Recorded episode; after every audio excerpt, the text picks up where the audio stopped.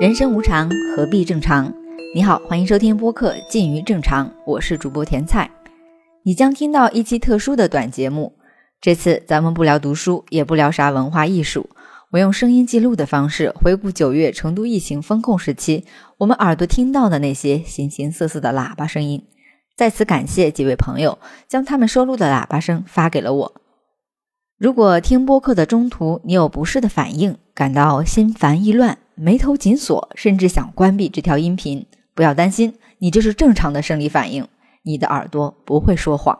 而这些循环播放的喇叭声，曾经在成都人的生活里持续了半个多月。你的耳朵准备好了吗？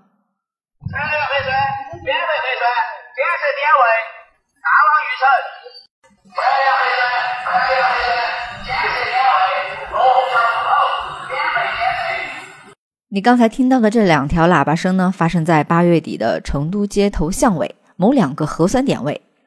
街头的核酸呢，像极了叫卖的吆喝声。那时候已经有风控的传闻了。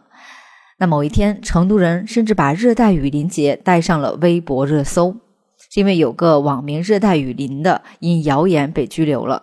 那天，很多人加入了买菜囤货的队伍，但也有人认为成都不会成为四月的上海。打脸来得很快，我们的九月开始了，从全程原则居家开始。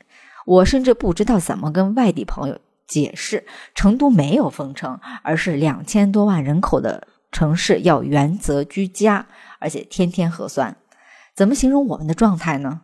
叫静默、静态管理，反正新词儿都赶不上科普了。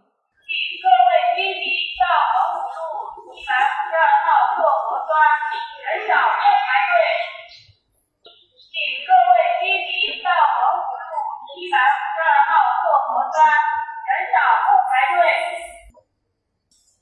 请各位居民到文武路一百五十二号做核酸，人少不排队。请戴好口罩，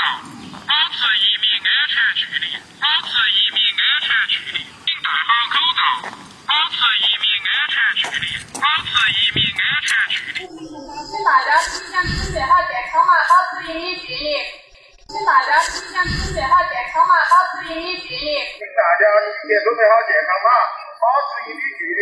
谢谢大家。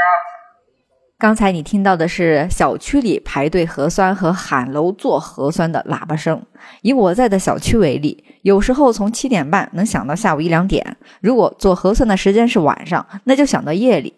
那个时刻，似乎做核酸是全体至高的行动指令。小区里仿佛没有了老人，没有了孕妇、婴儿、病人、上网课的学生、居家上班的打工人，安静真的成了一种奢侈品。有时候蛐蛐声、鸟鸣声会混入喇叭声。各位核酸检测预计十一点半结束，现场人比较少，请还未做核酸的业主尽快前往进行核酸检测。各位业主，核酸检测预计十一点半结束，现场人比较少，请还未做核酸的业主尽快前往进行核酸检测。有时候雨声混入喇叭声，雨停了，喊人做核酸的喇叭还更响了。没有做核酸的人员，请下楼赶紧做核酸。没有做核酸的人员，请下楼赶紧做核酸。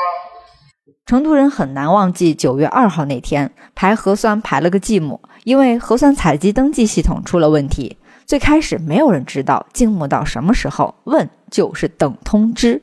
终于四号通知了，五到七号继续全员核酸。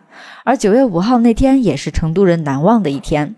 那天中午，甘孜州泸定发生了六点八级的大地震，成都震感明显。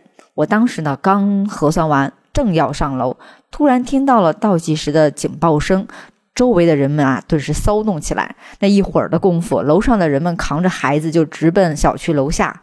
那时候原则居家啊，要求我们不能在小区散步、跑步、聚集。那小区的健身设施、座椅都被封条缠成了当代装置艺术。但地震求生的档口啊，人们都跑出来了。有的小区出现了因为地震逃生踢开阻挡的，然后也有有的小区物业呢喊下楼的居民啊立刻回家的，等等等等。没变的确实是地震震塌的，排核酸的依旧。今天上午九点四十分到十点四十分，小区内的学生和老师在小区里面做核酸，其他人员在顺城大街三百零三号附近点位上去做核酸。请大家戴好口罩，有序排队，保持一米间距，准备好健康码，谢谢配合。请大家戴好口罩，有序排队，保持一米间距，准备好健康码，谢谢配合。喊人做核酸的喇叭声有中规中矩客气版，有乖乖请你哄孩子版，有威胁黄码严厉版。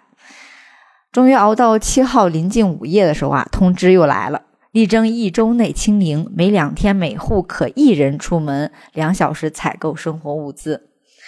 而我呢，已经从静默前几天的珍惜每次出门的机会，到了后面真的不想出门了。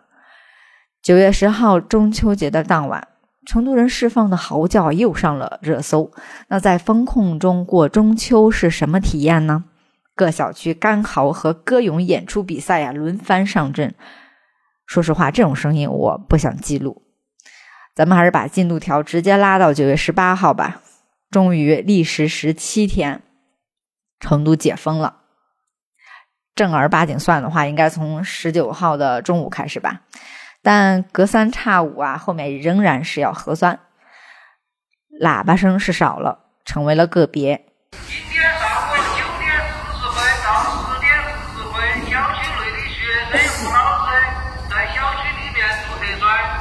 其他人员在顺城大街三百零三号固定点位上去做核酸。各位业主，解封不解封？进出小区人员请扫场所码、出示健康码、行程码、四十八小时核酸阴性证明。来繁荣人员请扫社区报备码。不扎堆、不聚集、不逗留，感谢您的配合。解封的这一周，成都的烟火气正在慢慢的回归。但过去的那段日子，我们经历的、丧失的、付出的是什么呢？那些喇叭声还会不会再响起来，进入我们的日常生活？我不知道，但愿他们不要再来。